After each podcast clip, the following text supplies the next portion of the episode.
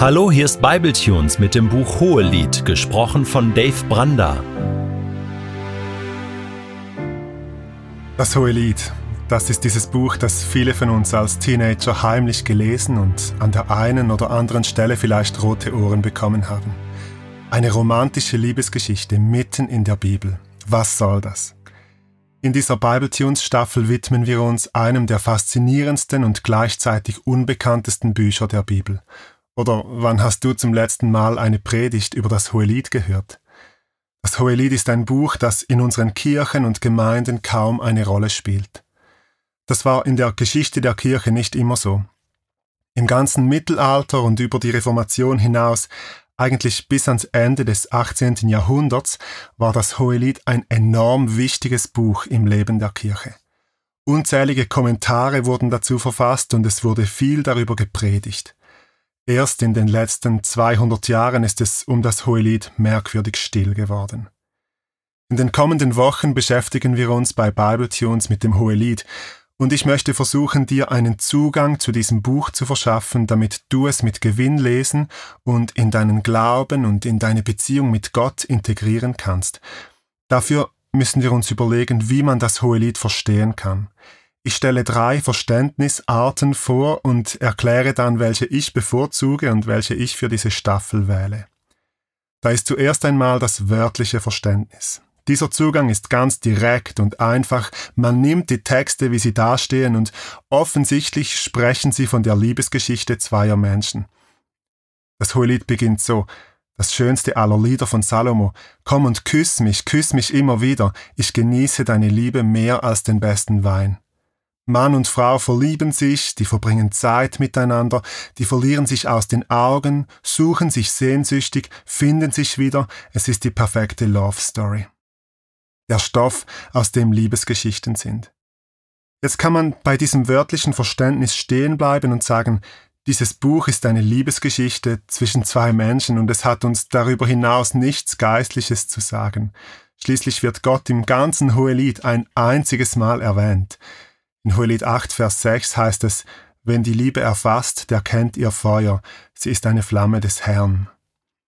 Das Problem mit diesem Verständnis ist, warum um alles in der Welt hat dieses Buch in der Bibel seinen Platz? Gute Liebesgeschichten, die finde ich auch an anderen Orten und die sind dann nicht 3000 Jahre alt. Heute herrscht diese Verstehensweise vor und sie hat dazu geführt, dass das Hohelied in die Ecke derjenigen biblischen Bücher gedrängt wurde, die wir etwas ratlos beiseite gelegt haben. Aber diese Verstehensweise ist relativ modern. Bis ans Ende des 18. Jahrhunderts wurde das Hohelied nicht wörtlich, sondern mehrheitlich allegorisch verstanden. Allegorisch, das heißt, hinter dem, was im Hohelied offensichtlich steht, müssen wir einen tieferen Sinn entdecken. Es kann ja nicht sein, dass hier nur von der horizontalen Ebene, von der Liebe zwischen Mann und Frau berichtet wird. Stattdessen begibt man sich auf die Suche nach einem verborgenen Textsinn. Der Mann steht für Christus, die Frau für die Gemeinde oder den einzelnen Christen. Hier spielt also nicht die Geschichte zweier Menschen, sondern die Geschichte zwischen Mensch und Gott. Das hat den offensichtlichen Vorteil, dass man mit dem Hohelied jetzt etwas anzufangen weiß. Gott kommt nicht mehr nur an dieser einen Stelle vor in Kapitel 8, sondern in jedem Vers. Hier geht es also gar nicht mehr um Menschen, sondern es geht um die Geschichte Gottes. Aber das Problem dieser Verstehensweise liegt darin, dass sie das Offensichtliche nicht mehr wahrnimmt. Hier geht es ja offensichtlich um eine Love Story zwischen zwei Menschen, das lässt sich schlecht verneinen. Und außerdem hat die allegorische Auslegung ein paar seltsame Blüten getrieben. Hinter jedem Wort musste ein geistlicher Sinn entdeckt werden, weil das, was da stand, nicht das Eigentliche, nicht das Bedeutende sein konnte.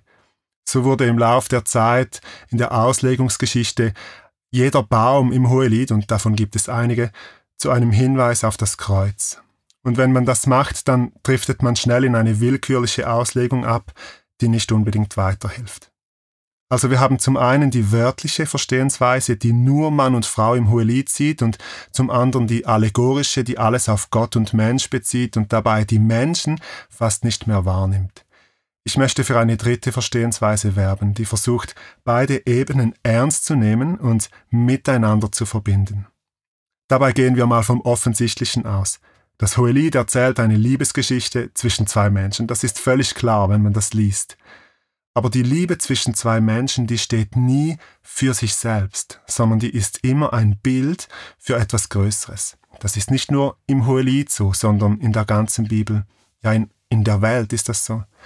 Paulus zitiert in Epheser 5, Vers 31 den grundlegendsten Ehevers des ganzen Alten Testaments aus 1. Mose. Er zitiert, ein Mann verlässt seine Eltern und verbindet sich so eng mit seiner Frau, dass die beiden eins sind mit Leib und Seele.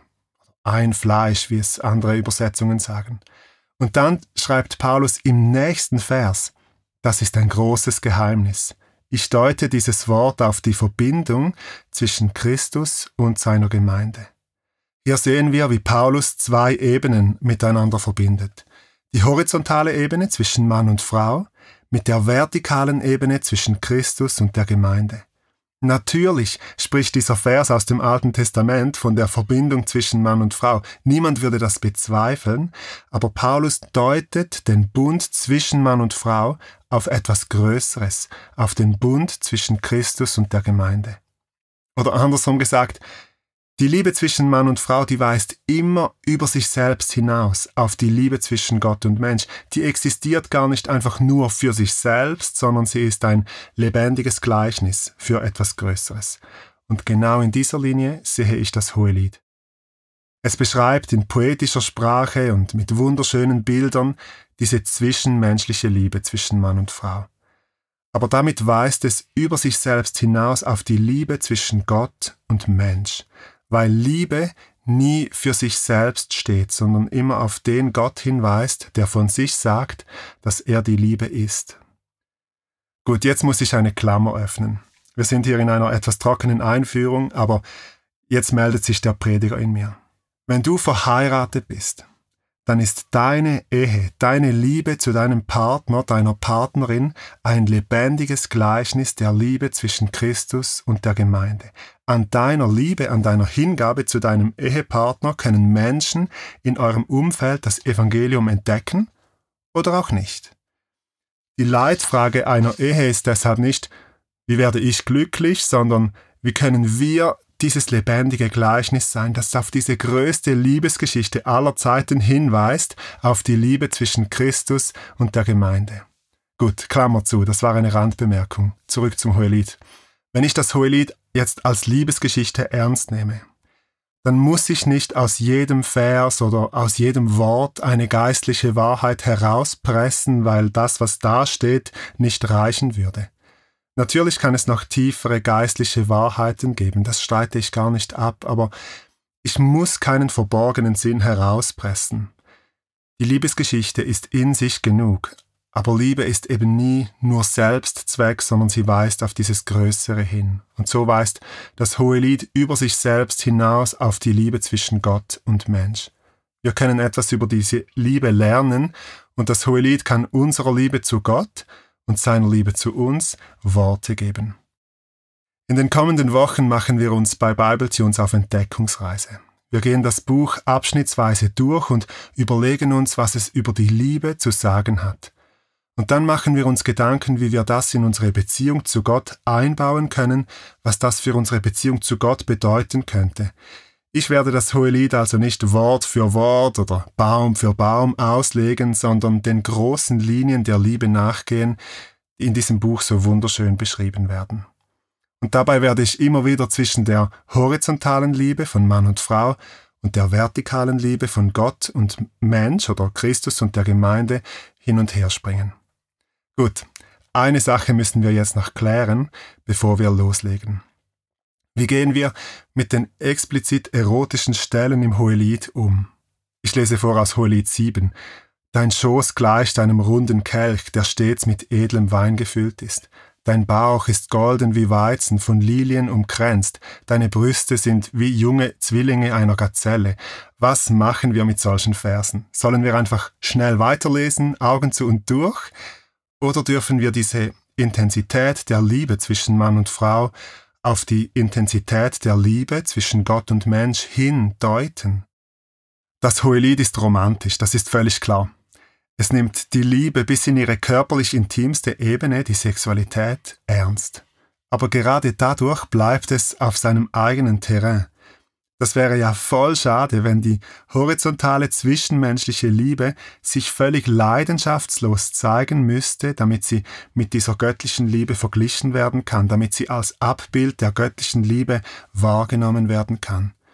Nein, sie darf eben ganz sich selbst sein, so wie Gott sie erschaffen hat. Und das macht das Hohelied ja authentisch und auch schön. Es besingt die Liebe ganz ohne Vorbehalte. Dass es dabei mal romantisch und sinnlich zu und her geht, das gehört zur Liebe zwischen Mann und Frau. Oft sind die Texte intensiv, manchmal feurig, immer aber respektvoll und nie obszön. Es ist kein obszönes Buch. Die romantische Sprache sollte uns nicht abschrecken, im Hohelied diese vertikale Ebene mitzulesen. Und ich möchte es zu Beginn ganz klar sagen, die Liebe zu Gott ist nicht sexuell. Wir sind mit Christus ein Geist, nicht ein Fleisch. Die beiden Ebenen der Liebe sind zwar zutiefst miteinander verknüpft, aber sie sind nicht verschmolzen. Aber in ihrer Intensität sind sie vergleichbar und doch sind es zwei verschiedene Ebenen. Und deshalb dürfen wir diese sinnlichen, manchmal sogar erotischen Verse ruhig stehen lassen. Wir müssen sie nicht innerlich und auch nicht äußerlich aus dem Text streichen. So, genug vorausgeschickt.